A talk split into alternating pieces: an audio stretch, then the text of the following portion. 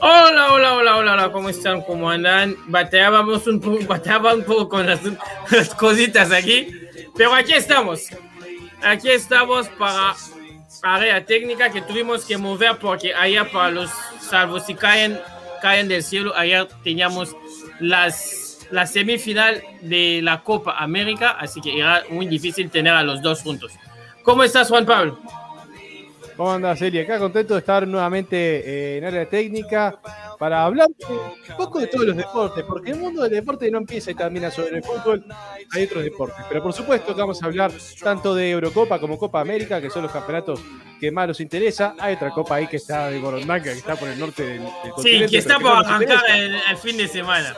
Sí, pero esa no les interesa a nadie. Y vamos a hablar de varios deportes: ciclismo, básquetbol, de todo poco por acá.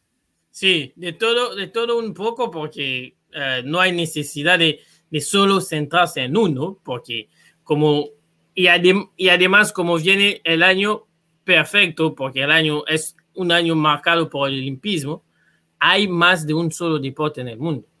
Y a ver, si es verdad que el fútbol es una excusa perfecta para hacer esto, porque el fútbol siempre te, te da por vender, sea donde sea, sea en Bolivia, sea... Pero nosotros Uh, a nosotros nos gusta de todo. Nos gusta el fútbol, nos gusta de todo. Y así tiene que ser un especialista. No sé cómo lo ves tú. Alguien que trabaja en el de, de deporte tiene que saber todo esto, ¿no? Yo creo que alguien que trabaja en el deporte tiene que ser, su conocimiento en el deporte tiene que ser un poco como un lago. No muy profundo en muchas cosas, pero hay parte donde el lago es muy profundo. Y ese deporte es su especialidad. Pero una idea tiene que tener de todo porque no existe persona que pueda tener conocimiento profundo de todos los deportes. Solo, solo los Juegos Olímpicos hay 26 eventos. En los Juegos Mundiales, que son el evento de los deportes que no son olímpicos, tenés otros 26, tenés más de 50 competencias, 52 competencias. ¿Cómo sepas saberlo todo de todos? Es muy sí. difícil. Pero de, de, tenés que tener por lo menos una idea de la mayor cantidad posible y uno, dos o tres a profundidad. Esa es mi visión. Sí, bueno, esta musiquita que están escuchando es la música del olimpismo. ¿Y por qué el olimpismo? Porque estamos en año olímpico y que se acabó el preolímpico de básquet masculino. Es que ya sabemos quién estará en básquet por este lado del mundo y por la competición. Juan Pablo, repasemos. Repasamos, ya se disputaron todos los campeonatos preolímpicos que estaban en la vuelta. Estamos hablando del torneo de Victoria de Canadá, el torneo de Split de Croacia, también te, tenemos el torneo de Kaunas de Lituania y por último el torneo de Belgrado de Serbia. Cada uno entre, tenía a seis competidores que iban a arrancarse los dientes por un boletito a los Juegos Olímpicos, a la cita olímpica. Y ya conocemos a todos y cada uno de los clasificados a los Juegos de Tokio. Empezamos Entonces, por el grupo de sí. Canadá, ¿te parece? Sí, vámonos. Bien. Rapidito, rapidito. El grupo A de esta fase Hay decepciones tenía... eh, para la gente que nos siga. Hay decepciones. Muchas y muy grandes. Y ya vamos a tener una excepción grande, una excepción grande en, esta, en este grupo de, de, victoria de Canadá. Ya que en el grupo A se encontraba Canadá, Grecia y China, mientras que en el grupo B, Turquía, República Checa y Uruguay. Este, que estuvo a la nada, a la nada. Sos malo. Sos no. malo. Bueno, Yo nada más a, apunto un dato. Vamos a hablar de, de las cosas. A semifinales por el torneo fueron por el pasaje a los Juegos Olímpicos fueron Canadá y Grecia por el grupo A y por el grupo B, Turquía y República Checa. Ay, Dios mío. Eh, no vamos a entrar en detalles de la participación de Uruguay porque no tenemos tiempo para eso. Otro día capaz lo hacemos. En semifinales se dio la primera gran sorpresa. Porque República Checa eliminó a Canadá 103 a 101 en un partidazo. Y esto duele al señor que está ahí porque República Checa estuvo a un punto de quedarse afuera contra Uruguay. Imagínense. 80 a 79 quedó eliminado Uruguay. No me hagan acordar. Jason Gray ya tuvo la última pelota. Si había un uruguayo que podía tirar, era él. Lamentablemente no se dio. Pero bueno. Turquía cayó ante Grecia en una especie como de clásico que tienen entre ellos, una rivalidad muy fuerte. Y Grecia se impuso 81 a 63. Finalmente, el equipo que casi queda eliminado en fase de grupos con Uruguay, o sea, República Checa, no le ganó. Aplastó a Grecia 97 a 72 y sacó el pasaje, le sacó el pasaje a Canadá para los Juegos Olímpicos. Y que Canadá quede eliminado es un patacazo. En este, a la China. En este Olímpico quedaban afuera Grecia, Canadá y ¿quién más? Turquía. Grecia, Canadá, Turquía, y China y Uruguay. Eh, no, pero los más grandes serán Grecia, Turquía y Canadá. Estos tres no están. Canadá era el candidato firme, el, candidato favorito. Pero que avanzara Canadá, por decirlo en términos de apuestas, pagaba 2.20. Pagaba, pero no, era, pero no era tan seguro que pasara. Porque tenías a República Checa que también te pagaba 2.25, por decirte algo. Pero Grecia y, Turquía tienen mejores niveles de básquet. Sí, tienen unos niveles de básquet muy buenos. Cualquiera podía haber eliminado. Te podía haber eliminado entre ellos. El favorito era Canadá porque en teoría tener más jugadores NBA era más candidato a pasar. Y estás en casa. Y estaba en casa. También se dio una, un spoiler que voy a decir para los que están siguiendo esto. Ningún locatario avanzó. Todos los locatarios quedaron eliminados. Inmenso. Bueno, vamos a la parte de Split. Estamos hablando de la, Lituania. De la competencia de Croacia. Ah, sí, sí. El grupo A estaba integrado por Alemania, México y Rusia, y grupo B por Brasil, Croacia y Túnez. Y ya en el grupo A tenemos una sorpresa, porque avanzaron Alemania y México. Rusia, que siempre es un rival muy duro, quedó, eliminado. Afuera. Quedó afuera, perdiendo los dos partidos. Y México y Brasil representaron mal a este lado del mundo porque ninguno ganó. Eh, para, vamos por parte. Brasil ganó su grupo. No, yo te digo al final, ninguno ganó. Eso sí, pero vamos a analizarlo más tarde. Al final, Alemania, eh, Brasil y Croacia avanzaron, Túnez quedó eliminado. Alemania venció a Croacia 86 a 76 y México sin piedad y Brasil sin piedad ante México 102 a 74. Y después la gran decepción, porque todos esperábamos que Alemania eliminara a Brasil. Era una posibilidad palpable, porque Alemania es una buena selección. Brasil también lo es. No es, no es el Brasil del fútbol, pero es un Brasil. Sí, pero en básquet Brasil sigue siendo un referente también. ¿eh? Sí, sí. Tiene muy buenos jugadores, jugadores en NBA, la liga de, eh, de, Brasil, es, fenomenal. Tiene varios jugadores en Euroliga. Y llamó mucho la atención que el partido terminó muy temprano, porque Alemania sacó una diferencia de 12, que después fue casi la permanente. Brasil jamás pudo descontar esa diferencia. Y Alemania terminó llevándose el boleto a los Juegos Olímpicos, derrotando a Brasil 75 a 64. Es que en el básquet, cuando la diferencia arranca a superar los, los siete puntos, ya es tema perdido. ¿eh? Ya es tema perdido. depende del tiempo. Depende del tiempo, porque si, si te queda menos de un minuto, todavía puedes remontar con un par de buenas defensas. El asunto es cuando te quedan 10 segundos y tenés 7 de diferencia, casi imposible darlo vuelta. Lo he visto, pero pasa muy, muy poco. Muy, sí. Vamos al otro sitio. Después vamos a Kaunas, Lituania, donde el local Lituania recibía en el grupo a Venezuela y a Corea del Sur. En el grupo A, mientras que en el grupo E estaban Eslovenia, Polonia y Angola. Los que avanzaron en el grupo A fueron Lituania. ¿Cómo? Pobre de, mi Angola. Ah, lamento decírtelo, pero la pasó muy, muy mal. Siempre fue un referente, pero esta vez ni, ni pelea yo. Pasa que también le tocó Polonia y Eslovenia. Eslovenia es una cosa impresionante. Un tal Luka Doncic juega ahí y no le puede ganar.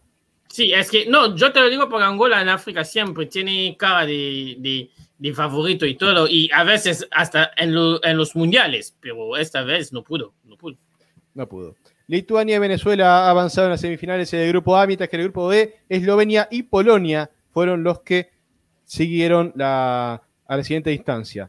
Lituania venció a Polonia sin demasiados inconvenientes, 88 a, 69, y Eslovenia le pasó por arriba a Venezuela Como 98 a 70. Sí, Todo como previsto. Exacto. Y después Eslovenia, sin demasiadas complicaciones, yo cubrí ese partido, no tuvo demasiados problemas para aplastar a Lituania por 95, por 96 a 85. Resultado mentiroso que se descontó sobre el final. La diferencia llegó a ser hasta 20 puntos. Un tal Luka Doncic hizo lo que quiso. Aplastaron sin demasiados inconvenientes a sus rivales. Quiere decir que tendremos a Doncic en los Juegos Olímpicos. Muy importante. Gracias a Dios. Gracias a Dios, porque la verdad que verlo jugar es un placer. Acá vamos al último grupo, el de Belgrado, el de Serbia. Serbia. tenemos un problema. Aquí este- también hubo una tremenda sorpresa. Sí. Primero hubo un tema, que el grupo B, voy a empezar esta vez por el grupo B, porque lo componían inicialmente Italia, Puerto Rico y Senegal. Pero Senegal, por temas de COVID dentro del plantel, tuvo que declinar su participación, no fue a competir. Por Viva tanto, África, mío.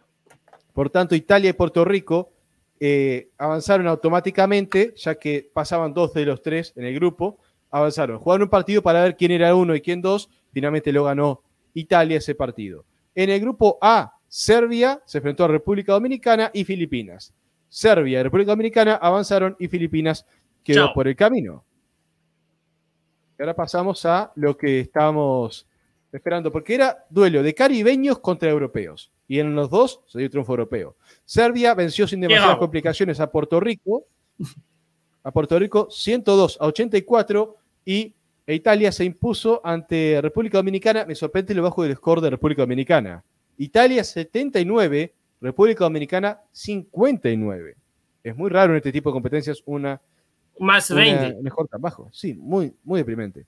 Y después, en eh, la final, por el último boleto, fue victoria de Italia. Yo cubrí ese partido, perdón. Tuve trabajo en la página de básquet, acá mucha gente lo sabe, y me toca hacer un montón de esas coberturas. La Que, victoria de que Italia por sobre cierto Serbia, pueden ir, ir- ir a seguir porque hacen tremendo artículos sobre el básquet.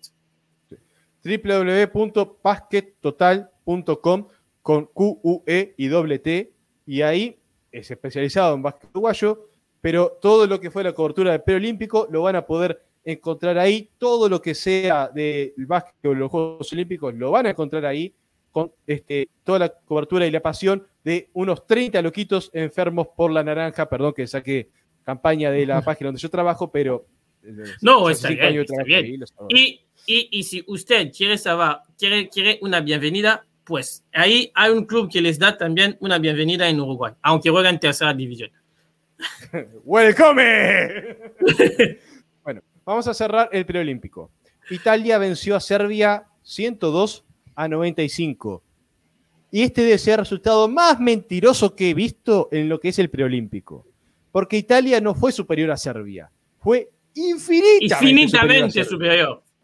No, no encuentro palabras para describir lo que fue el conjunto italiano. Una defensa sólida, un juego de transición defensa-ataque impresionante, una puntería de tres que hacía tiempo no vi. En el tercer cuarto, en el segundo cuarto, tiraron siete, tiraron 10 triples, embocaron 7. En el tercer cuarto, tiraron otros 10 y embocaron 8. No erraban estos monstruos. Si termina a 7 puntos, vete tú a saber qué milagro. Porque, porque Ita- Italia, Italia pasó por encima a, pasó por encima a Serbia, lo, lo bailó como quería, hizo lo que quería. Sí, sí.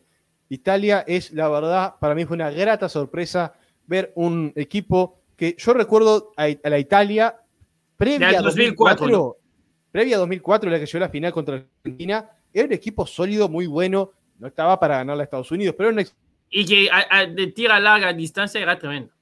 sí, sí, le, le logra ganar. Pero desde aquel momento no, veo, no veía una Italia que pudieras decir es un equipo sólido y fuerte. No se veía por ningún lado. E Italia, volverla a ver tan fuerte, la verdad me hace sentir un poco como en mi adolescencia. Bueno, Pero bueno, ya que tenemos a todo el repaso, ¿te falta un dato? ¿Un fa- ¿Un dato más? Eh, solo decir cómo ya están eh, todos los 12 equipos participantes, tanto de masculino como de femenino. ¿Lo, re- lo Vámonos. repasamos rápido? Sí. Bien. El equipo locatario, obviamente Japón ya está clasificado. De la Copa En del los Mundo dos. se clasifica. En los En, dos, obviamente. femenil, en la femenina y el ma- masculino. Exactamente. De la Copa del Mundo, que esto es importante señalar, la Copa del Mundo de básquetbol te clasifica a los Juegos Olímpicos. Ya tenemos el clasificado de, África, que fue Nigeria. Por América van a estar Argentina y Estados Unidos. Los únicos. Asia, los únicos americanos. De Asia va a ir Irán. Y de Europa, por, los, por el Mundial, se clasificaron España, el campeón del mundo, y Francia. De Oceanía se clasificó otro que es una potencia muy fuerte a tener en cuenta, que es Australia. Y Australia, salvo el fútbol, son potencia en todo en, Oceania. ¿eh? Sí, sí, sí. Salvo el fútbol porque no están en... En Oceania, son en Asia. A ver, yo estoy viendo que Australia es potencia y candidato a siempre estar peleando los mundiales y Juegos Olímpicos. Tiene un montón de jugadores de NBA de Y en el rugby aún más. En el rugby son bestias. este, y por último cerramos con, la, con los preolímpicos, ya habíamos mencionado. En Belgrado se clasificó Italia, en Kauna se clasificó Eslovenia, en Split se clasificó Alemania y en Victoria República Checa. Repasamos rápidamente, porque no tenemos demasiado tiempo, a los clasificados al torneo femenino de básquetbol. Japón, el locatario, por obviamente, obvias razones, el campeón del mundo, Estados Unidos, y después en Belgrado, Serbia, se clasificaron en un preolímpico, se disputó en febrero de 2020, Nigeria y Serbia. En Belgrado, más tarde, se disputó otro torneo en el cual se clasificaron China, España y Corea del Sur. En Francia se disputó otro torneo donde se clasificaron Francia, Australia y Puerto Rico. Y en Bélgica, el último clasificado que dio, el último torneo de clasificación que dio los pasajes a Canadá y el local Bélgica, donde ya tenemos los 12 clasificados a los Juegos Olímpicos en la rama femenina del básquetbol. Bueno, la pregunta es sencilla. ¿Qué le faltó a, Latinoamérica? Porque tanto en la versión femenina como en el masculino, solo se clasifican los del Mundial. Después, lo que, todos los que se van en, los Proolímpicos palmaron, ¿no? Todos fallaron. A ver, depende mucho. Yo acá quiero hacer una división, porque una cosa es el masculino y otra muy distinta es el femenino. El básquetbol femenino en América Latina, yo en la página web donde trabajo más que total, femenino, y puedo asegurar que está a años luz de ser algo remotamente parecido al profesionalismo. Y mientras no se dé esas condiciones, no, no va a haber posibilidad de crecimiento real. ¿Hay talento acá en América del Sur? Sí que lo hay. Solo Uruguay tiene tres jugadoras que van a competir en la NCAA División 1. Es decir, paso premio a la WNBA, la NBA de las mujeres. el talento está en todos lados. El talento está, en todo pero, le falta ayuda, le falta convencimiento de que puede haber un producto. El asunto es cuando vos ves el producto, que puede ser, por ejemplo, la Liga Femenina de Uruguay, que es la que voy a tomar de ejemplo porque es la que conozco, no la podés vender cuando tenés partidos que terminan, como me ha tocado transmitir y hacer crónica, 146 a 12. Ah, no bueno. no podés meter eso. Porque realmente hay un equipo está consolidado. Eso sí que es muy, muy, muy complicado. Porque tenés un equipo que está tomando con toda la seriedad del mundo el tener una rama femenina y una que tiene una rama femenina porque un montón de chicas se jugaron y dijeron queremos jugar sin ninguna organización. ¿Qué consecuencia trae eso? Es que el producto básquetbol femenino se evalúe. Entonces es muy difícil poder decir que acá haya algo para proyectar a futuro. Eh, es algo muy distinto a lo que pasa en, España, en Europa o en, países más desarrollados donde el básquetbol femenino es profesional. A las mujeres les pagan por eso y pueden dedicarse de pleno eso y explotar toda su capacidad. Lo que está fenomenal. Pero acá en Sudamérica no se da. Acá en Sudamérica, eh, sobre todo en, Sudamérica, sobre todo en Sudamérica, parece como si les regalaba, les regalaba algo por jugar al, básquet, cuando no tiene que ser así. Tiene que ser lo mismo que, que hace en Estados Unidos, donde le da todo para que ellas vengan y compitan. Porque si ellas ellas vengan para competir, te van a, salir adelante. Pero esto ya es otro tema, otra realidad. Bueno, vámonos a otra cosa. Esta música, música es el Tour de Francia. Hoy arrancaron las subidas de montañas y arrancaron con el Mont, Mont Ventoux. Y ganó Wood van Aert, que es un belga, por eso el nombre está así de difícil Después de él vino Kenny Elison, un francés, Bouke Molema y llegó el señor esloveno Tajas Pogacar y Rigoberto Urán. En la general, en la general, da que el señor Pogacar está a 5 minutos y 18 segundos de Rigoberto Urán. Si eres un novato en el, en el, en el, en el ciclismo, piensas que 5 minutos es nada. Pero para los que están acostumbrados, 5 minutos quiere decir que el Tour de Francia se acabó en la primera semana. ¿Qué hacemos, Juan Pablo? De aquí hasta llegar a, al final de, del Tour de Francia. Vender el podio, vender la jornada, porque si ya hay tanta diferencia, ya tenés al ganador, salvo que vuelva a pasar lo del cartelito, que recordé. Ahí cuando uno dice, ¿alguien va a poder poner a la señora con el cartel? Por favor, que le dé algo de emoción a esta competencia, por el amor de Dios. Pero... Hablando de la señora con el, con, con el cartel, eh, se, fue a, se fue a denunciar ella misma y la perdonaron. Eh, ah, se entregó y tal. Sí. Entendemos que te fallan las neuronas, pero bueno, este, perdonamos. No vuelvas a agarrar un cartel en tu vida y tenés prohibido entrar a un espectáculo de ciclismo. Míralo por la tele. Sí. Este, Ahora, dentro de estos señores, algunos van a ir a los Juegos Olímpicos. La competencia de los Juegos Olímpicos es distinta porque hay dos carreras, una, una por equipo, bueno, cada uno son por equipo, pero unas son a velocidad rápida y una como un torneo normal de, de, ciclismo. ¿Piensas, ¿Piensas que hay manera que Latinoamérica para así ponerlo tranquilo, América en todo, puede hacerle competencia a este señor, porque Pogachar lo que está haciendo es increíble, es decir, toma distancia de segundo y minuto a cada etapa. Es, es una cosa baba. No sé, por ahí eh, me, me, viene a la mente Armstrong. Espero que no sea lo que. No sé, sí, sí, esperemos que no sea. Esperemos que no, que sea un tipo que está bendecido genéticamente, que se haya matado. Bueno, tiene 22 años el pibe, ¿eh? Que no, que, no, que no, tenga nada que ver con eso, esperemos que solo sea una bendición genética. Por, por, por, el bien del deporte, porque ese tipo de cosas afectan tremendamente la imagen de cualquier deporte. Pero bueno, volviendo al tema, pasa que ya cuando sacó esa diferencia, el tipo puede hacer la gran tortuga y la liebre, se puede acostar a dormir una siesta y después vuelve y sigue ganando igual. Sí, es muy difícil. Yo creo que la única forma es de, mostrar algo de interés por la competencia, es ver etapa por etapa. Recordemos que una carrera eh, es entre 150 desde 200 kilómetros. Se divide en un montón de etapas. En cada etapa, el que te va ganando por los 5 minutos, le puedes descontar un segundo y puedes ganar esa etapa. Y creo que la emoción va a estar por ver quién gana cada etapa cada día porque salvo que este tipo se, se desgarre, va a ganar. No, sí, hay chance. y lo que es increíble es que él estamos llegando en los terrenos que a él le gusta. Él a él le gusta subir la montaña. Y ya que llegas a la montaña con cinco minutos y que arrancas a subirla, pueden rematar la competición como quiera. Recordemos que subir lo que sea, cualquier superficie empinada, bicicleta, todos la hemos pasado mal al menos una vez en la vida.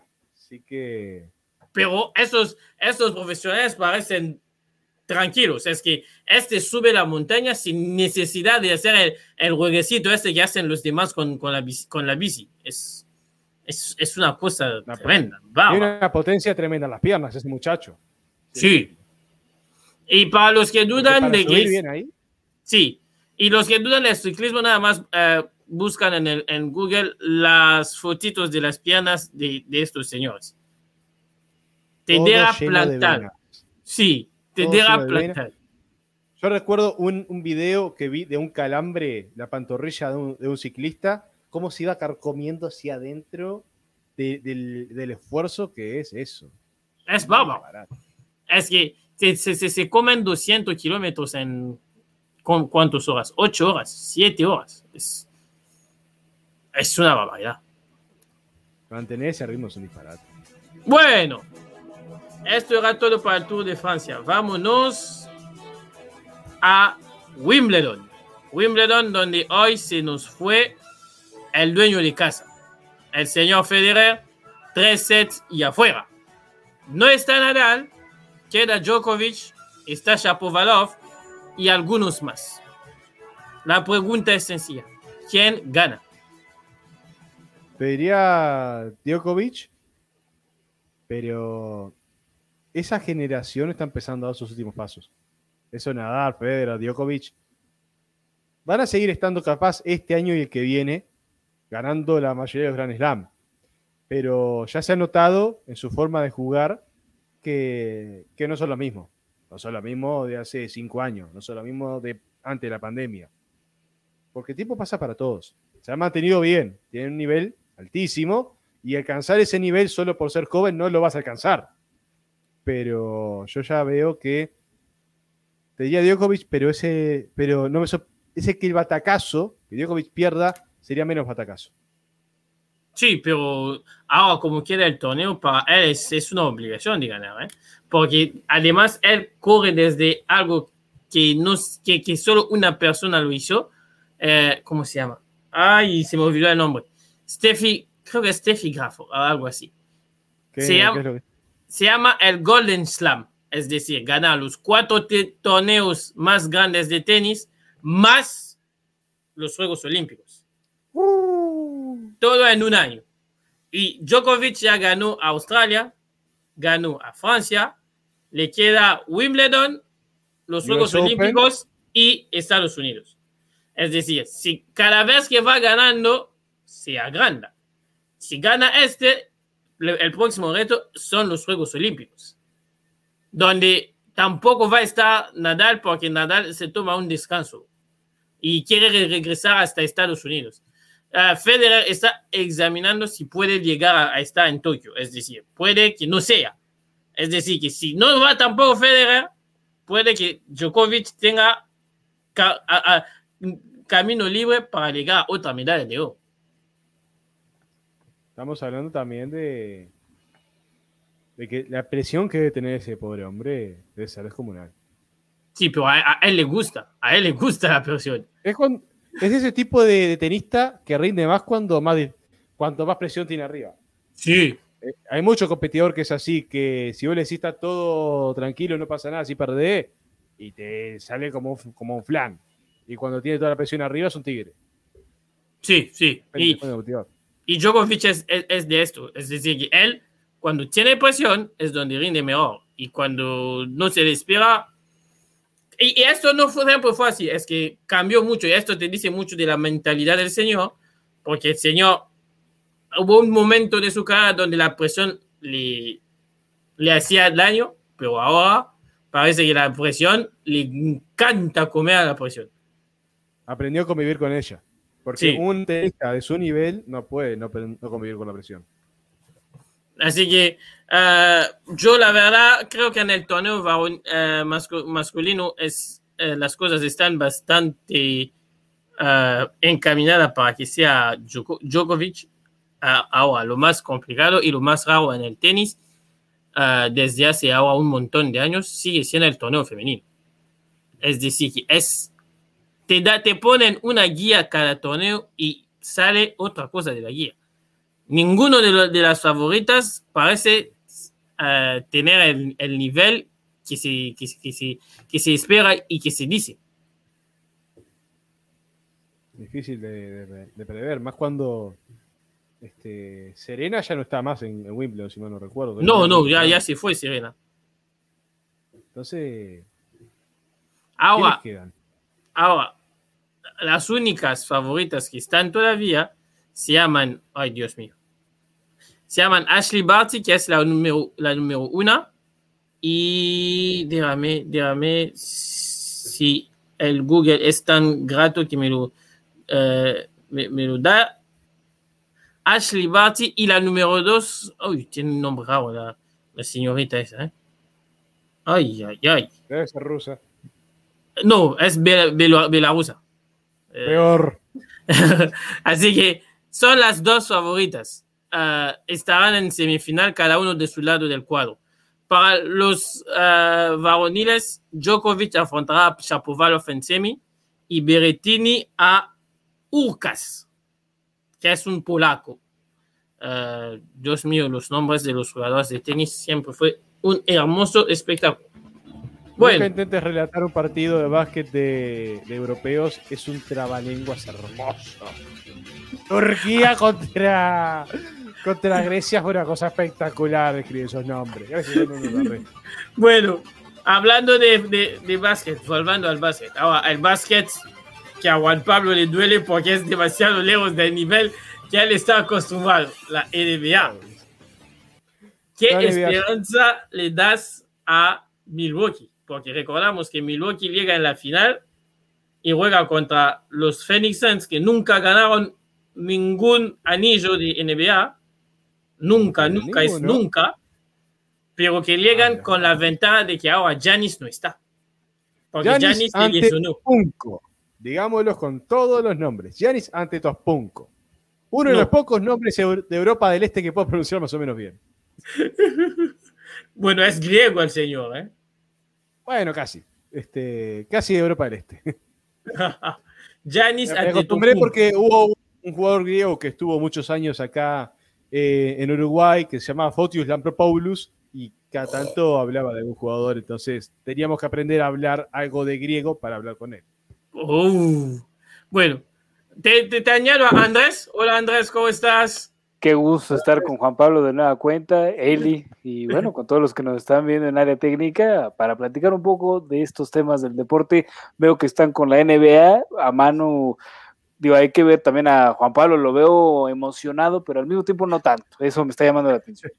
No, es que, es que el tema, el tema es que eh, qué oportunidad o qué chances le das a, Milwaukee. Porque si Milwaukee llegaba con Janis, había pelea. Pero sin tener Janis, parece que Phoenix está más arriba. Sin lugar a dudas, yo... di candidato a, yo di candidato a, Milwaukee. No. No, no, no. Y se lesionó Janis en el medio. no, no, no. Yo, yo me voy a ir con los Suns. Creo que no hay manera en la que pierdan. No hay manera. A ver, mientras no sea una barrida, mientras no, ¿Saben no, lo que es, una barrida? Termino barrida. ¿Saben lo que es? perder. Juan Pablo, Juan Pablo. O sea, sí, aún así pierdes. Pero aún así pierdes. O sea, si quedas por, tres... por las dudas, por las dudas, porque esto tan jerga específico de básquetbol que no sabías. no, no, no. esperaría 4-0. Pero es que no, no puedes decir fue una buena temporada porque no perdimos por una barrida. No, no. No digo que sea una buena temporada porque no perdimos por una barrida. No voy a decir eso. Mientras la final no sea una barrida como esa de Golden State Warriors a, al Miami Heat de LeBron James, que fue un horror, porque ya sabía desde el minuto uno que era ganar Golden State. Este, mientras no pase eso y sea una final por lo menos interesante y Milwaukee gane un partido para decorar, yo voy a hacer el sentido, no porque diga por el honor de Milwaukee. Milwaukee no este, fue es que yo di candidato por, porque fue, me, me, pareció que era mejor armado, no soy hincha de Milwaukee pero por lo menos por el espectáculo, porque la NBA es espectáculo puro y duro y un deporte excepcional. Pero creo que ya si ante Tospunco. Ante Tocumpo, señor. Ante Tocumpo. Sí. sé que es muy difícil. Eh, Eli, cálmate, por favor. Cálmate, por favor. No mandes a calmar al jefe. No mandes a calmar al patrón. Probablemente ya no vuelva a salir probablemente ya no vuelva a salir. y la gente se lo va Dios mío. Nadie manda al patrón, nadie manda al patrón. Y la gente se lo va que soy patrón, cuando nada de nada. Eli, pero no lo hagas, no, Eli, está bien, Eli. ¿Qué hizo? Yo no hice nada.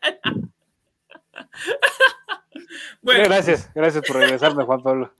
Entonces, entonces, uh, ¿cómo se termina la serie? 4-0 o llegamos hasta el quinto o sexto partido? Porque yo no pienso que llegamos al séptimo. ¿eh?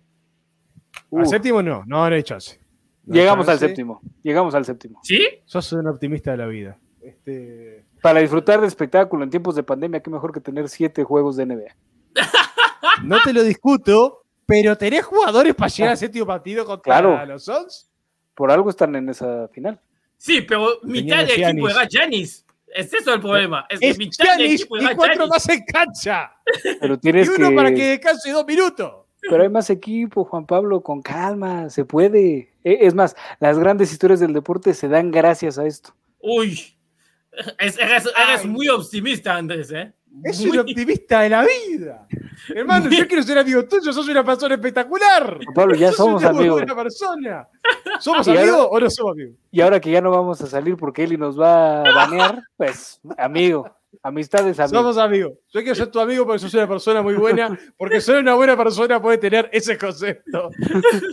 Y recordar a la gente que nos escucha y que nos escuchará después del podcast, aquí hay tres países, ¿eh? somos amigos, pero hay tres países. Yo estoy en Estados Unidos, Juan Pablo, Juan Pablo, así, está en Uruguay, y el señor abajo, ahí, Andrés, está en México. Es decir, todos tenemos una percepción muy distinta del deporte.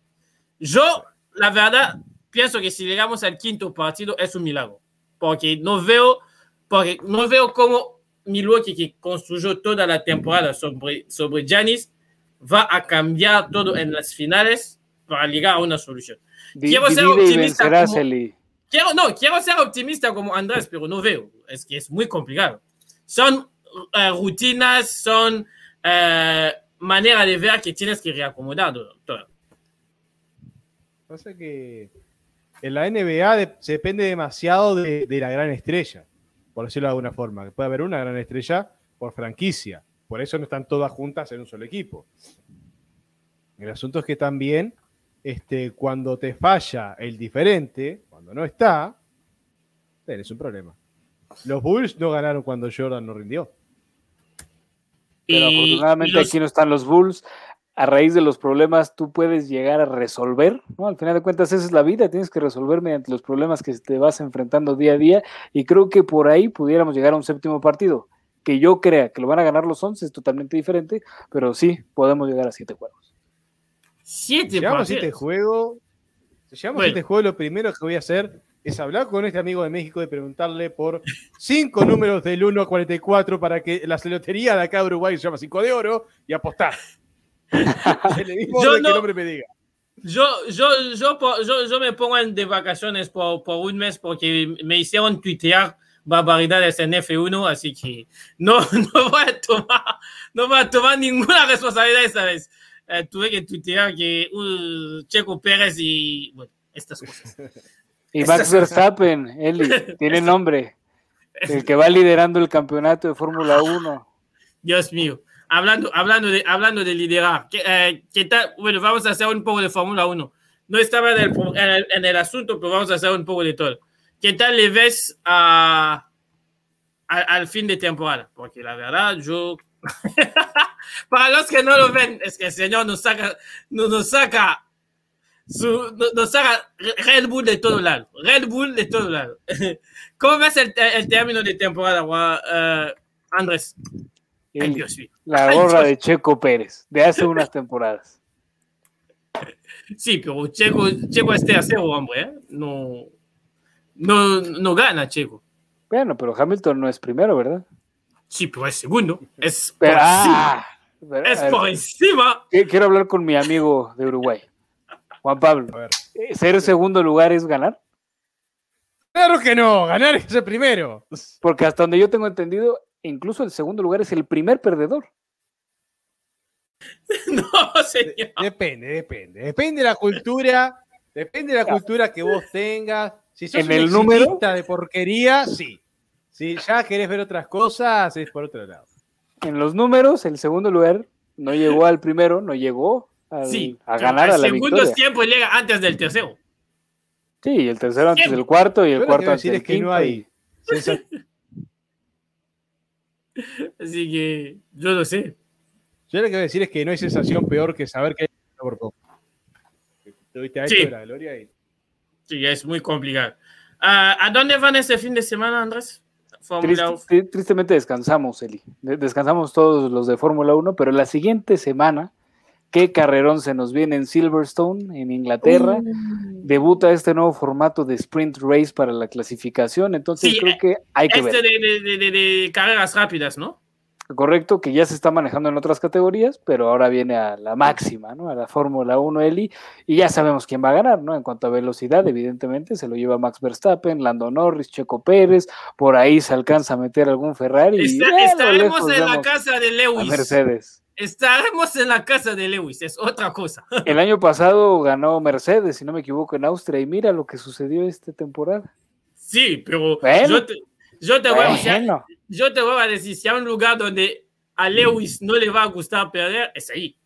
¿y, ahí- y en dónde le va a gustar ganar Red Bull? Ahí. sí, veremos, veremos. ¿Y dónde va a ganar Red Bull? Juan Pablo nos va a decir. Ahí. No, en México. ¿Vemos otro Ah, video? sí, sí. En México. No sé si, no sé si ya suspendieron eh, el Gran Premio de México este año, no sé. Af- afortunadamente, no, Eli, no eches la, la mala vibra. No, no, no, Todavía no, te, tenemos- te- te lo pregunto porque sé que hay algunos, ah, algunos que, se, que se, se- se suspendieron porque por lo del COVID no se podrá ir a Brasil, por ejemplo. Ah, Australia ya se bajó. Sí, y contestar a Elena, Elena, ah, lo pasamos de los martes al miércoles por una vez porque allá había prórroga de Copa Pero, América. pero Ele- Elena tiene razón, ¿eh? Ahí dice área técnica, el clásico de los martes. Sí, Y estamos en miércoles. Elena, sí, eh, ya, ya no entiendo nada de la vida. especial. Pero Elena, ya Hace- nos dijo Juan Pablo, a Eli no le digamos nada. El jefe. Eli, mira, está Dios, abajo está Eli y después está el que hace las reglas. Eli manda el que hace las reglas. Ay Dios, ay Dios. Vamos a otra cosa porque la verdad esta gente me va a hacer pasar por alguien que no soy. Porque yo no soy Dios, ni leo, ni cerca. No, no, Bueno. no sos Dios, pero sos el que está abajo de Dios. Estás abajo. No, por favor, Ah, antes ahí hay lo dice Elena. Elena. Ahí lo dice Elena. Antes hay bien. Elena. Antes hay Elena. Bueno, vámonos. La Copa América, como la Eurocopa, está llegando al cierre. Queda dos partidos en Copa América y uno en la Eurocopa. Vamos a hablar plenamente de la Copa América durante los 15 minutos que vienen y después los 15 otros vamos a hablar de la Eurocopa. Venga. Messi está en final por cuarta vez o tercera vez, no sé. Cuarta, cuarta vez. América, Sí, cuarta. cuarta vez. Y Neymar está en la final con Brasil por primera vez de la historia. Se juega en Brasil, normalmente, y es oficial, el árbitro es uruguayo, Juan Pablo. Uf. Efectivamente, Fedor Zuk va a ser, eh, no, Esteban Ostojic va a ser el juez de la contienda que va a enfrentar a argentinos y brasileños. Que siempre se da esa trinidad extraña que cuando juega Argentina y Brasil el árbitro es uruguayo, cuando juega Uruguay con Brasil el árbitro es argentino y cuando juega Uruguay con Argentina el árbitro es es brasileño. Siempre hace esa trinidad extraña, no puede haber... Es como que el más neutral es el que los odia a los dos por igual. Aunque esta vez podrían haber metido a, a Jesús Manzano, pero bueno, termina, termina con Mebol no queriendo vender, vender su, su libertad a Europa, y se entiende. Pero yo, yo, yo, yo personalmente me hubiera gustado que sea Jesús Manzano. Ahora, es, es, eh, la realidad está en otro sitio. Messi, de las tres finales, perdió las tres. Está en final otra vez. ¿Se repite la historia? Eli, la cuarta es la vencida. Y sin lugar a dudas, creo que Brasil va a sacar un río de lágrimas bastante fuerte. Creo que Argentina viene muy bien, tienen un vestidor envidiable, el caso de Otamendi, lo del Papu Gómez, creo que hay que aplaudirlo. Messi los está comandando, alcanzan a vencer a Colombia en una serie de penales bastante polémica por los gritos tanto de Messi, de Martínez, hubo baile de Jerry Mina, y creo que Argentina está literalmente como necesita estar para poder vencer en propia cancha, en propio terreno, en su propio país a Brasil. Sí, pero si pasa esto, se suspende el Maracaná, porque ya va a ser a No, lo que Uruguay más- y Argentina que ganan, que, que, que ganan allá en una final. No, No, se no, puede. no, tristísimo. Y hay que recordar también que en el Mundial de 2014 no quisieron jugar en Maracaná hasta la final, pero no llegaron. Juan O Pablo, sea, quedaron elimina- eliminados en el, en el Mineirao. sí, Yo Juan Pablo, discrepo. Porque la Juan- defensa, la defensa argentina a mí no me da garantías. No me da Sí. garantía ninguna. Sí, sí. Y Brasil, cuando se enchufa, se conectan un segundito, te sacan conejos debajo de la galera, debajo de la piedra, sacan magia. Son unos tipos muy buenos, pero muy individualistas. Cuando se pueden asociar, pimba, la meten. Y Argentina funciona bien como equipo 10 minutos. Y en esos 10 minutos hace un gol. Y después se pone todo atrás. Brasil no es que haga nada distinto. También hace un gol y se pone todo atrás. Pero por lo menos dura más de 10 minutos. El No, que bueno. tenga la defensa más ordenada y logre aguantar el embate del rival, va a ser el que termine anotando y marcando el gol. Y Brasil jugará con 12, Juan Pablo. ¡Oh, señor! ¿Qué parte de los odia a los dos por igual? ¿No entendiste? No se puede, no se puede traer la sospecha siempre. Ostojic ya dirigió a Brasil. Bueno, ya pitó a Brasil, le fue bien a Brasil y Brasil lo hemos visto en todo el torneo. Hay unas decisiones arbitrales a su favor, inclinadas. Creo que bastante clara la balanza del lado de Brasil pero yo creo que Argentina puede romper con eso. Esos 10 minutos que menciona Juan Pablo le bastarán a Argentina para llevarse un resultado que incluso pongo sobre la mesa la selección celeste lo gana 2-1. Uh, bueno, ¿cuánto? Yo, yo la verdad me gustaría, por no ver a Neymar eh, celebrar demasiado, que pierda porque hay, hay, una cosa con Neymar que a mí no me, me termina de cerrar, no, no, no sé. Uh, hay, hay, hay, una cosa que no me termina de cerrar. Y yo coincido con la, el análisis de Juan Pablo, es decir, que Brasil, el problema de Brasil es que no se saben conectar todos durante 40 minutos. Aparecen 10 minutos y después es cada uno en su lado. Argentina tiene esta costumbre peligrosa que ayer casi le mata, porque ayer casi uh, Colombia lo echa, es que aparece una vez, mete el gol y todos para atrás. Aparece, mete el gol, todos para atrás. Y esto contra Brasil, que va a jugar en su casa, que va a tener, como ya, ya lo, trajo, lo trajo Andrés, el VAR en su favor, y puede terminar haciendo uh, cosquillas y haciendo problemas. So, ahora, habrá prórrogas si hay empate, deseo sí. del fondo de corazón que Ostorich sea el que, del quien se va menos a hablar después del partido. Uh. Porque si se habla de Ostorich, querrá decir que el arbitraje estuvo muy mal. Lo que con Ostorich es repetición, porque Ostorich es un árbitro de escándalo. Y por eso está en la final, Eli. Hay que ayudar a, a los locales, ¿no? no, Así hay que meter a un muchísimo. árbitro que hay que meter a un árbitro que es de, de, de, una nacionalidad donde no se puede sospechar. Y como Ahí. los uruguayos están temblando que Argentina les empate a 15 y que los uruguayos odian a Brasil, pues tiramos a un uruguayo y vemos. Hay que justificar el por qué se hizo la Copa América en Brasil, además, ¿no? Entonces, pues hay que darle el título a la selección local. Yo creo que Argentina va a sorprender, todo puede suceder, pero que tampoco nos llame la atención de repente un penal, una roja o faltas medio extrañas que se pueden dar. Sí, y recordar a la gente, antes que Juan Pablo añade, añade, añada algo, recordar a la gente que Argentina llega con una generación renovada que está arrancando, con un técnico que la primera experiencia que tiene es de dirigir a la selección. Es decir, antes no había dirigido a ningún club y se le, se, se le cayó la selección de encima de una manera increíble. Y Argentina lleva 28, 28 años sin ganar un, una final. Son ¿Sí? 8, 7 finales seguidas que no gana ninguna. Tenemos al Southgate argentino. Juan Pablo. Argentina puede o cortar la racha o decirle a Benfica, mirá que vamos por tu récord, papá. Y en la Academy, si, si, si, lo llegamos a hacer, serían dos rachas cortadas este año. Cortamos la del Cruz Azul, que había que ir a cortarla. y, y, si corta la de Argentina, ya, sí. ya pasamos a historia. bueno, vamos a hacer un. Ahí ya empieza una campaña fuerte para que la Academy empiece a transmitir todos los partidos de Peñarol la temporada que viene, la Copa Libertadores para ver si cortan esta racha porque es casi imposible. A decir acá sería mágica.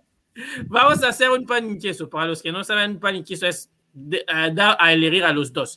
Uh, a, a, do, a, a, dos de, de, los tres. Yo voy a estar el que da la pregunta, así que no, no voy a tener que escoger. No, no, Eli no, no te puede salvar. Sí. No, es que Juan Pablo. Vez, sí. Ya, ya entendí por qué ponías a Eli tan alto, ya entendí. entendí. bueno, hagamos con los arqueros. Allison de Brasil o Eri Martínez de Argentina. Voy con el argentino. Edu, eh, Dibu Martínez. Dibu. Martínez. Ah, entonces, 2-0. Uh, def, def, defensor central, Marquinhos o Otamendi. Marquinhos. Otamendi. Yo doy a Marquinhos. Porque Otamendi uh, me, me, me, me, hace temblar de ver a Otamendi en defensa. La verdad es esta. Pero espero de miedo, Eli. Sí. Para sí, los rivales. Para no, los no, rivales, de miedo claro. para, para, la portería de Argentina. Si llega Neymar, se va a caer. Uy, ay, ay, ay, Otamendi. Dios ¿Qué más se va a caer si le tiras un beso? Cierto. Uh, Gabriel Jesús no jugará la final, para los que no saben, porque tú, con su Karate Kid se lleva dos partidos y limpió la primera contra Perú y la segunda es la final, así que no está. Medio centro. Esta, aquí tenemos dos, dos duelos. Primero de todos, Casemiro contra Paredes. Paredes. Casemiro. Casemiro de Leos. Casemiro es de Leos. Es que aquí yo solo quiero dejar en claro, ojalá Elena pudiera entrar, lástima que no, pero es un 2 contra 1 marcadísimo. O sea, al final de cuentas tengo Juan Pablo, Eli, bueno, Juan Pablo, Eli en mi contra. Eso sí Ay, es Dios. clarísimo. Ay, Dios. Yo tengo un gran problema y es que no sé si viste, estoy de verde hoy. Por algo es. Mi odio hacia Argentina más fuerte que mi a Brasil. Bueno, el otro duelo de, de, de medio centro. Neymar o Messi. Messi. Messi. Messi. Messi. 3 a 0. Venga, milagro. 3 a 0, tranquilo. Todo bien con Arriba. Neymar. Hasta por ahí. Eh, Bueno, Juan Pablo también trae una historia especial con, con Neymar. Aquel Santos Peñarol del 2011. Van 10 años que no todavía no lo supera. Así que es, un- es una cosa. Ahora, le, para- duele, le duele. Sí. Claro que no lo voy a superar. Est- Estuve, Soltá, estuve 12 son horas 10 detenido años. salida de Brasil. ¿No te pensás? Ya, ya son 10 años, Juan Pablo. soltá, Juan Pablo. Estuve 10 12 horas años. detenido en la comisaría de Brasil por la greca que armamos la salida. ¿Vos qué te pensás que no te olvidas de eso? Frozen, Frozen, Elsa específicamente nos enseñó algo padrísimo. Soltá. Let it go. Sí. bueno, vamos con el duelo arriba para, para definir. No está Gabriel Jesús, así que no lo, no, lo- no lo puse. Voy a poner a Firmino. Firmino contra Lautaro Martínez. Lautaro, Eli. Claro. Claro. Yo Firmino. No, bueno. Lautaro, Lautaro, Claro. Lautaro, Lautaro ayer falló una. No, Eli, Eli, Eli, Eli, Eli, Eli, pero es que no se puede diferir con el productor, con el mandamás Yo no hice este nada. show. Yo no hice nada. Gracias, Juan Pablo. ¿Ves? Cuando, cuando decimos que es el jefe y que está él, es que tenemos que serio? ser Firmino. Ya, ya vi la tendencia hacia Es dónde va. 2-1. Ganaron ustedes. Ya, listo. Yo nada más recuerdo que ayer había un mano a mano para Lautaro Martínez y es el único que lo pateó sobre, el- sobre, Eli, varios. Eli, no puedes juzgar a un jugador por un partido. Tenía la portería así de grande y lo pateó justo sobre varios. Un partido, Eli. Te invito a ver a Lautaro contra México y vas a ver cómo lo vas a amar. Sí, Lautaro es un tren. Para la gente que lo siga, que, lo, que, lo, que, que, que se lo metan, que, se metan en YouTube y, y escriben, Lautaro es un tren. Hay un relato bárbaro con este. Relato bárbaro. Bueno. Juan, eh, Andrés se dijo 2-1. Juan Pablo, tu marcador. Mi marcador. mm. 2 a 1 Brasil. 2-1 Brasil. Uf, Yo veo un 2-0 Argentina. Con prórroga incluida. pero Eli, todo lo que dijiste antes, No, no, no. Aquí te doy el, el- el resultado del corazón. Lo que diré antes será con la cabeza. Pero aquí No, te doy el resultado del corazón. 2 a 0, 120 minutos. Ah, Elena dice, Brasil no tuvo rival hasta el momento. Ah, y después la pregunta es calificación general del arbitraje en el torneo. eh, ahí voy a diferir con Elena. Creo que Perú le hizo buen juego a Brasil. sí, Y, Chi- y Chile también. Colombia ahí le el hizo tema tremendo arbitraje. Colombia también en fase de grupo le hizo tremendo partido. Tremendo partido. Ah, bueno, y Ecuador también, podemos decir, ¿no? Pero jugó contra Brasil. No, Z. Ecuador- Ecuador, Ecuador era Brasil. Brasil B. No, Z. Sí, básicamente. Brasil Z. No estaba Neymar, por el ejemplo. No estaba Neymar, no estaba Gabriel Jesús. Jugó, jugó como, no sé. Juan Pablo, esta va para ti. Porque tú casi lo viste todos los partidos. Yo vi algunos y no todos. Calificación general del arbitraje en el torneo. Cinco. Sí. Cinco Uy, y siendo muy generoso. Generoso. No, bueno, Yo- En realidad iba a decir 4,5, pero han tenido algunas que han acertado y les subo. Ah, bueno, pero repruébalos bien, Juan Pablo. No, si Yo hubiera dicho cuatro. A ver, a ver, pará, pará, pará, pará. Perdón, hay algo que no dije. Estoy Sácale la evaluando con la tarjeta roja. ponen acá Sácale en la Uruguay en roja. el liceo. Que lo ponen acá en Uruguay en el liceo. Y la nota no es de 1 a 10, es de 1 a 12. Ah, 5 bueno, de 1 a 12. Esa es entonces mi nota 4 para de 10. Ponele. Sí, yo creo que salvo algunos árbitros que fueron buenos, eh, creo que por ahí el chileno Tovar a mí me... Mira que, mira que es muy difícil porque con él siempre tengo el problema de, de su personalidad, pero cada partido que lo vi eh, dirigir para mí me pareció el más sencillo de todos. El señor que vino de España también me, me gustó mucho porque él tenía esta tendencia de hablar con los jugadores y de ser muy didáctico. Después, eh, todos los demás, todos los demás, que, como, como, lo dice, como lo dice Andrés, quisieron la cámara para ellos. Es que de- eh, don- dan decisiones que no sabes cómo ni cómo lo hacen y después es, se exige él como árbitro. No quiere explicar, no quiere que el show sea él. Y yo esto, la verdad, tengo un tremendo problema con esto.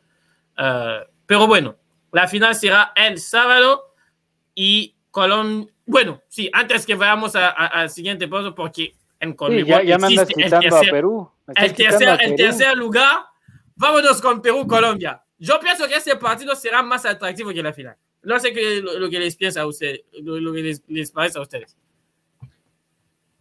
A ver, Pablo, por favor. el único, el único atractivo que tiene la final es que hay un torneo en juego y que se puede cortar una sequía, pero histórica, de, de Argentina. Después no tiene demasiado eh, atractivo porque por más que sean Brasil y Argentina, no ha mostrado un fútbol realmente interesante. Ha sido una cosa muy aburrida.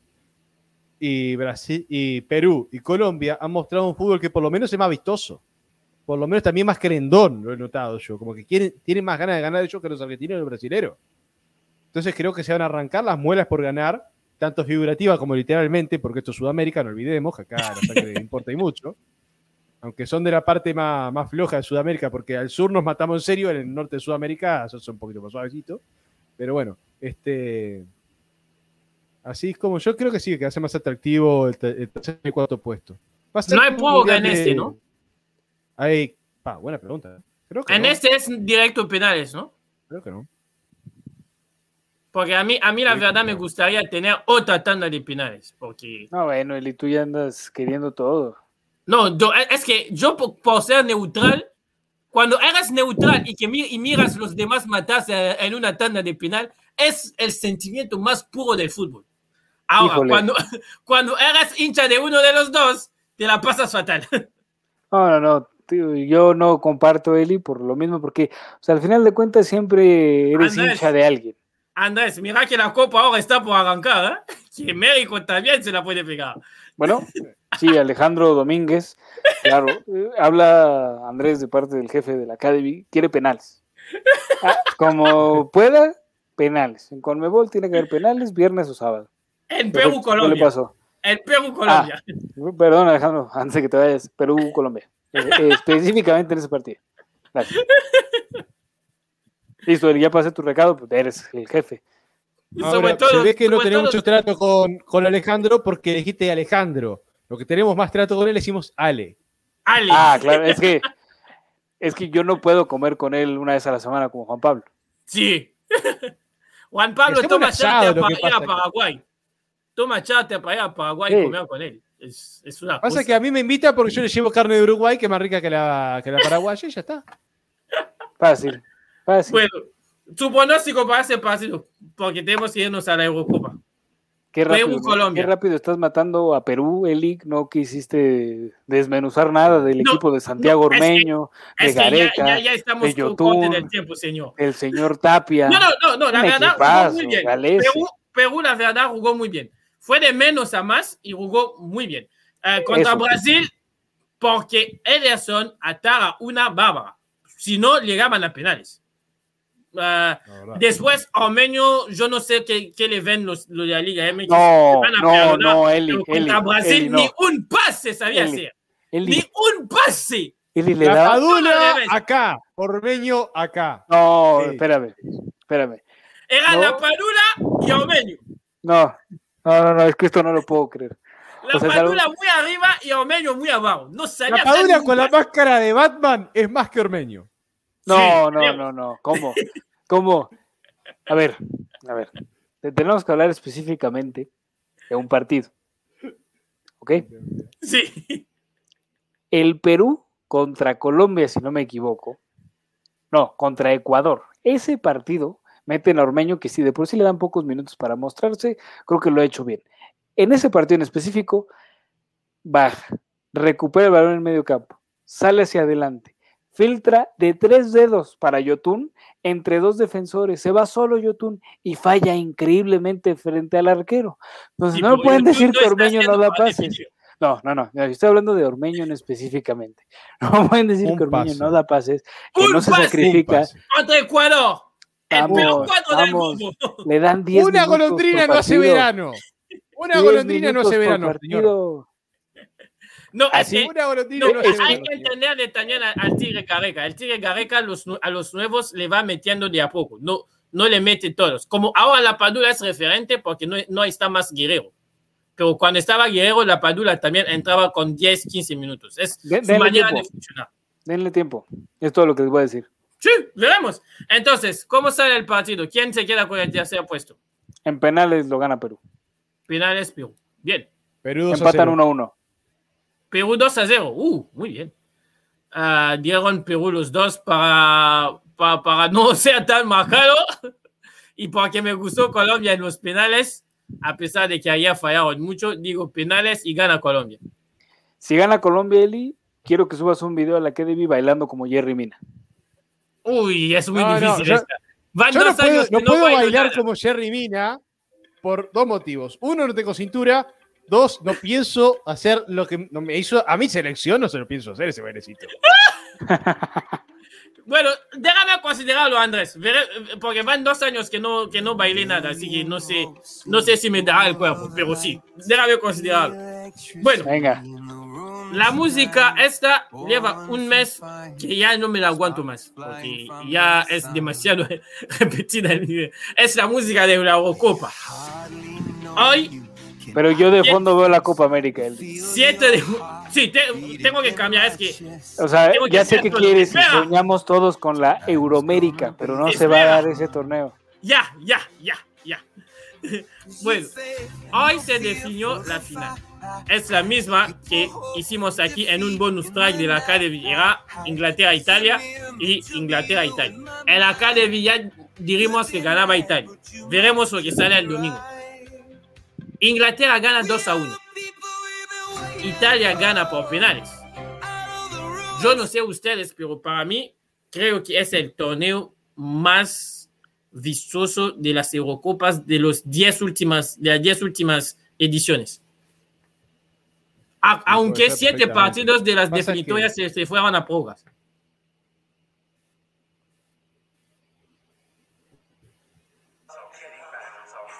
Uy. No. ¿Quién arranca con la publicidad, la publicidad esta de It's Coming Home? Nah. Andrés, por favor. ¿En It's serio? coming home. It's coming home, Eli. Fútbol, it's coming home. Bueno, tienes un minuto para explicar por qué piensas que lo gana Inglaterra.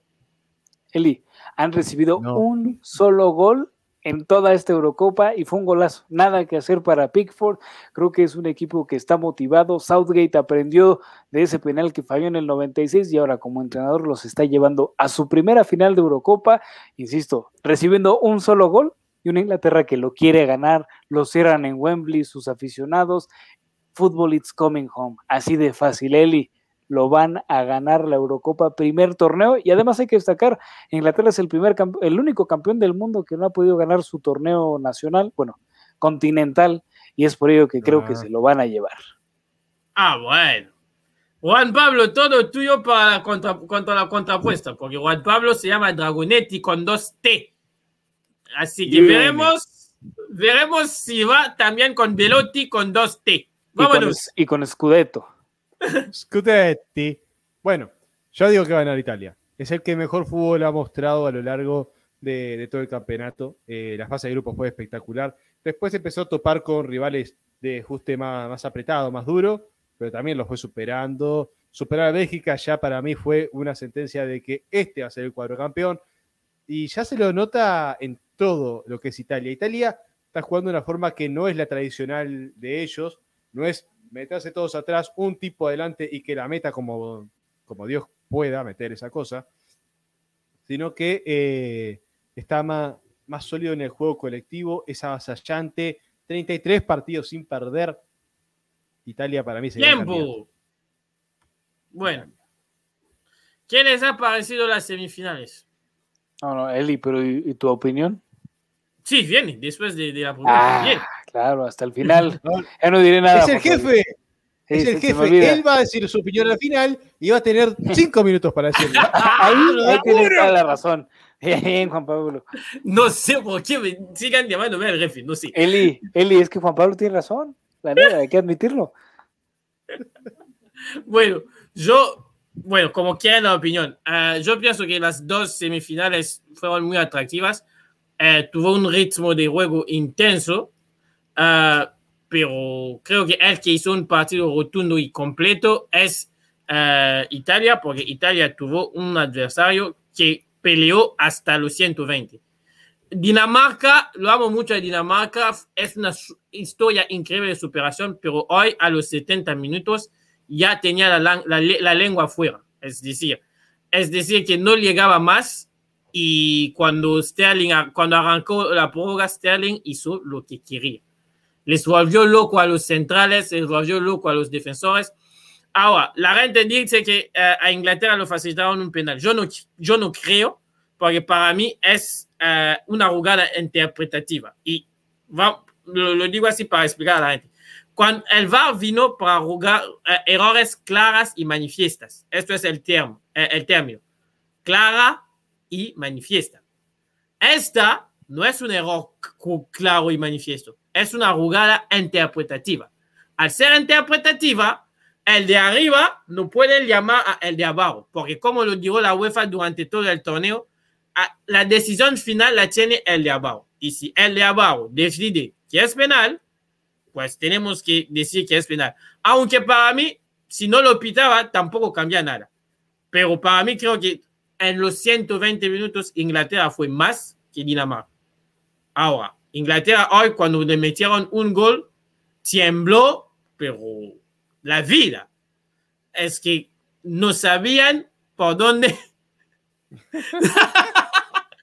Hashtag no era penal. Hashtag no era penal. Los mexicanos viven con ese karma desde 2014 hasta ahora, más o menos. Sí, mira, hasta Elena dice no era penal. Ahí Juan Pablo está metiendo un tema de México, sé que trae la playera verde y ya se siente nacional, pero ese tema lo dejamos a un lado, lejano ese 2014. En esta ocasión coincido con Elena, que, mira, Eli, está, algo está pasando en estos últimos días que Elena y yo coincidimos bastante, pero no era penal. No, no, no, yo, yo, yo lo voy a decir porque no te terminé cuando llevaste... Uh, siete, siete años. Sí, ha pasado siete años, Elena. 29 de junio de 2014 siempre estará marcado en la memoria. ¿Cómo decís que está superado si te acordás hasta de la fecha y de qué estabas haciendo la hora? E, ese día nació mi papá. Ah, bueno, por eso. Fue un mal regalo de la selección mexicana. Fue un mal regalo. No, yo termino lo que estaba diciendo. Yo, yo, yo no te digo que es penal claro y, y, no, no. Yo te digo que es interpretación. Otra vez. Si el árbitro dice que es penal, para mí es ok. Si dice que no, está, no, es, no era penal, tampoco me fastidia. Pero yo creo, al final hay un señor que tiene que decidir y por más que nos duela... ¿Hubiera ido al bar? Yo no entiendo por no, qué no, no, va no, no, te, te, lo vuelvo a decir. El VAR entra en jugadas clara y manifiesta. ¿Tiene que Esta no era clara ni manifiesta, porque hay argumentos para pitar el penal. Es verdad que Sterling, como siempre, se tira, pero tanto Maile como el 24, que no me acuerdo del, del, del nombre, que es Norgard o algo así, hacen un error tremendo. Es que le dan pista para poder tirarse.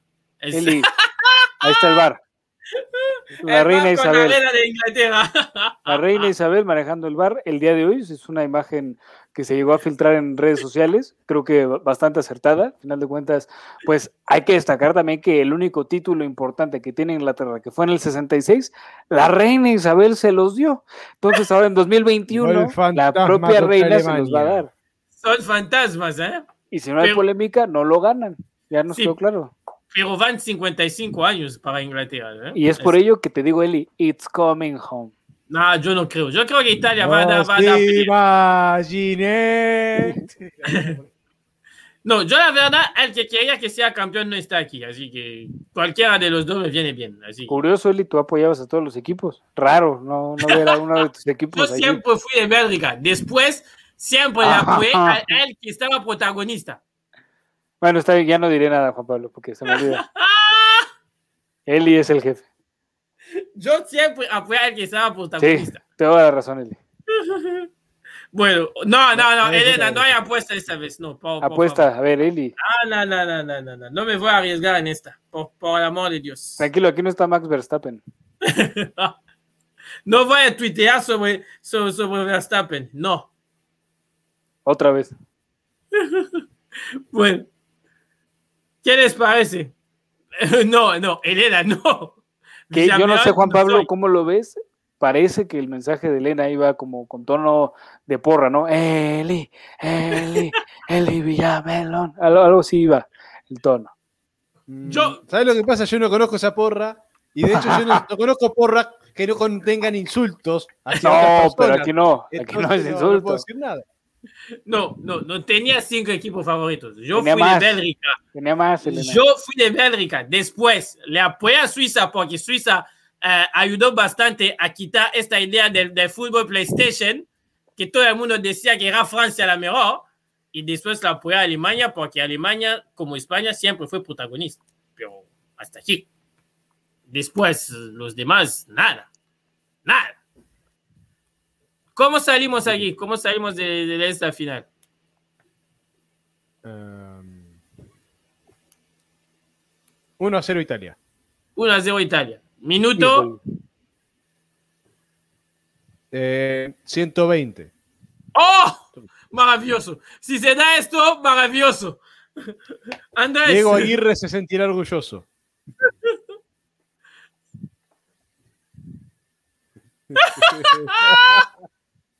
Hashtag Eli Villarreal. Inglaterra 2, Italia 1, 90 minutos. Bueno, yo vuelvo a lo mismo. A mí me sirven los penales. Quiero penales. Quiero prórrogas y penales. Y Elena, ya, ya diferimos, ¿eh? Y en penales. ¡Ah! Elena Sape. ¡Ah! Elena, el, el, el, el- el- el- increíble. Eh, eh, eh, Elena, en, en esta. Ah, para, para, para, para. Elena, acá En te la jugás. Acá te la jugás, Elena. Sí, en este, en este lirio, increíble. Elena dice que va con Italia y Italia gana. Ah, yo creo Pero, pero por- siento que lo hace más por ir en contra mía. Al final de sí, cuentas sabemos, siempre. claro, o sea, todo mi ego. cuando, cuando le dimos ahí a ver cómo va a quedar Colombia-Uruguay, no quiso hablar. Pará, pará. Colombia, Uruguay y no se la jugó porque encima tenía a, a Mafe y a mí. Y por lo que Mafe siempre dice, Elena suele ir contra de ella. Pudo haber dicho gana Uruguay para ir contra y no. Se No. lavó las manos cual Poncio Pilatos. Y aquí no hay necesidad. Acá no hay, acá yo no soy italiano, vos no sos inglés. Acá no hay nadie. O sea, estamos tomando el pelo, chicaneando. Y no, sigue con el- los reclames cuando empezó la pandemia, lávese las manos. Una cosa así. Claro, Bueno. bien, bien Elena con la recomendación, sin Sí, lugar a dudas. Elena con la recomendación. Ah, Elena, en la vida real tengo a dos clubes. Bien, Club Elena, Atlético, bien. Club, Club Atlético River Plate y después el Vita, el, el Vita Club de, de, de mi país. Todos los demás son para, pas- pa- pa pasar el tiempo. Bien, Mientras, mientras tanto se lava las manos Andrés. bien, bien. Como Es que Elena. hay que seguir. eh, Hay que seguir con las recomendaciones, Eli, de todas las, la cuestión de salud. Bien, Elena. Hay que aplaudirla porque además en México hoy se superaron 8 mil casos. Uh, así que hay que seguir quedando en casa y seguir cuidándose y cuando se puede, porque ya salió en el grupo de los mayores de 18 en México, apuntarte a la lista para vacunarse, porque es muy importante. A, bueno. a, mí lo que me preocupa es la, la, música que van a poner, qué es lo que se va a bailar, ¿no? porque hemos visto en México que en los distintos grupos les ponen música y en los últimos ya empezamos con música movidita, pero para los de 18 a 29 yo quiero ver qué es lo que se va a poner. Sí, van a encontrar una, un trap ahí, de estos que mueve el cuerpo y te lo van a meter. Por cierto, aún si no, si, no toma la foto y la subes a las redes sociales, si estás vacunado, cuenta igual. ¿eh? No, no hay necesidad de, de hacer la publicidad. Sí, cuenta igual, Juan Pablo. Es como ir al gimnasio y cuando uno hace ejercicio y no lo sube, como que no se siente. bueno, ya los que nos siguen hace semanas ya saben que esta música anuncia el final del programa porque son las preguntas cortitas. Pero que Elena también mande sus preguntas, ¿no? Estaría bien. Juan Pablo, dos puntos, Eli, dos puntos y con el que siempre discrepo, dos puntos. ¿Quién quiere arrancar? Porque tengo sus preguntas aquí. ¿Quién quiere arrancar? Arranco yo. Bueno, vámonos a Juan Pablo. Juan Pablo. Sí. Sabiendo que Uruguay fue eliminado el sábado y que Brano Campo metió el gol el domingo en el clásico uruguayo. Qué sadismo. Viene la pregunta, señor, no se enojen. Brian Ocampo ya es la salvación de la Copa América de Uruguay?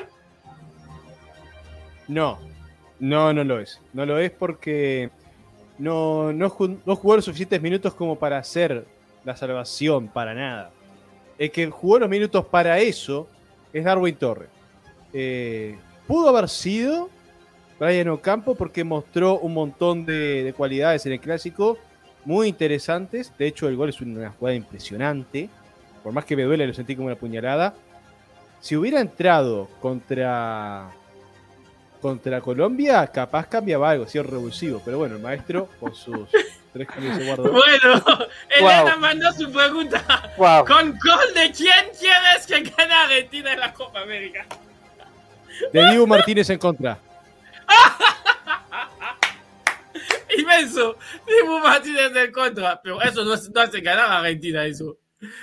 Sí, ahí, ahí Juan Pablo evadió. Ahí se fue por la, por la derecha. Bueno, vuelve la música con Andrés. Andrés. Eli. Sabiendo que en la lista de los 22 para los Juegos Olímpicos estaba Rota Rota Macías, porque era un fijo. ¿El desgarro era más físico o mental para querer irse lejos de las chivas? Yo creo que era mental. Y al final de cuentas vemos un JJ que ya quería salir a Europa y creo que lo hace bien. Se va, por lo que leemos, a préstamo un año, es lo que le queda de contrato con Chivas, después lo podrán firmar. Una pena que en su presentación no se aprendieran su nombre, pero bueno, al final de cuentas, ojalá que le vaya bien. Y eso que se llama Macías, no, no haga tan complicado. Bueno, Andrés, pregunta de Elena. ¿Qué canción no bailarías ni de broma al, forma, al formarte por la vacuna? Todas se bailan. Todas se bailan. Todas. Muy bien. La marcha ¿Quién tiene mi pregunta? Todas se bailan. ¿Quién tiene mi eh, pregunta? Juan Pablo, por favor. Bueno. Ay, Dios. A ver. Patrón. No, Eli. Eli. Eli. Eli. Sí teniendo en cuenta que has visto prácticamente la misma cantidad de partidos de Copa América que yo, ¿pretendés que hayan entre Brasil y Argentina en la final más de cinco situaciones claras de gol o cuántas crees que puede haber? Ya si tenemos tres sería un milagro. Si tenemos tres sería un milagro. Por haber visto el partido, eh, la Copa América entera, si los dos si te dan tres, es un milagro. Los dos, y te dan tres, es una Vámonos, Andrés.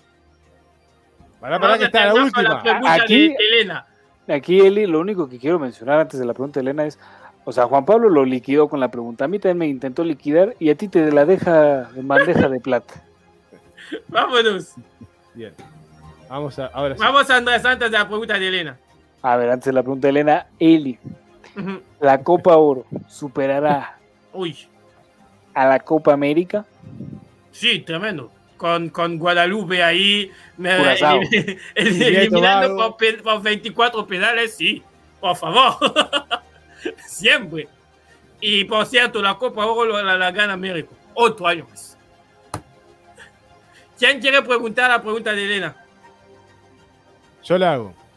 Eli, tener a, a Messi versus Neymar en la final de la Copa América, ¿le gana el espectáculo a la final de la Euro? No, porque en la Euro habrá el público. Y creo que el público es más que Messi y Neymar, aunque sean jugadores espectaculares. Cre- creo que por tener el público, eh, la Euro sigue por encima. Por esto nada más. Si, si había también público en la final de la Copa América, por cierto, que esto también es un dato que me tiró un amigo que es muy raro lo de Colmebol, es que Colmebol te mete final de Libertadores a las 15 de la tarde y la final de la Copa América la deja a las 21. Es, una cosa baba. Eh, pero sí, creo que el público hace que la final de la Eurocopa sigue teniendo un poquito más por encima de los demás. Oigan, ¿y Ah. nadie, nadie tiene pregunta para Elena, ya que está tan participativa? Sí, pero chat? Elena no está para contestar. No Ah, sé bueno, cómo, vamos a hacer para eso. En el chat puede mandar sus respuestas. Oye, dale. Elena, dale, ¿cuántas veces por día te lavas las manos? Y yo tengo otra, obviamente. Sí, mándala de una para que conteste todo. ¿Con gol de qué jugador inglés? It's coming home. Y, y yo la tercera, la tercera pregunta. ¿Henry Martin nos trae la medalla de oro? ¿Sí o no, Elena? Sí o sí. Sí. Así, Henry Elena, Martin tiene la medalla de oro y por qué sí. Sí, ¿y por qué sí? ¿Y por qué sí? Ya, ya veremos conforme vaya respondiendo Eli, pero mira, ya, ya está riendo, está pensando las respuestas, pero sobre todo en el jugador inglés que le va a arrebatar el título a Italia.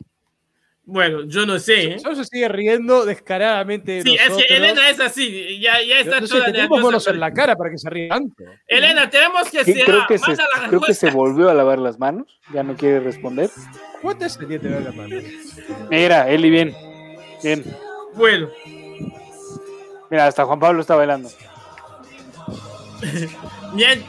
Parece. Sí, no puedo responder porque no está en Y- cámara. Sí, Elena, gracias. Sabíamos No. que. ¿Cómo te lavas las manos? Sabíamos que, iba- que te ibas a Esto no se puede. Esto no se puede. Bueno, nosotros No, los queremos un montón. Ya hemos hecho casi lo mismo que un partido de fútbol, sea, sin alargue y, y pausa. Ah, nos vamos. Cuando volvemos la semana que viene, sabremos quién es el campeón de la Eurocopa, quién es el campeón de la Copa América.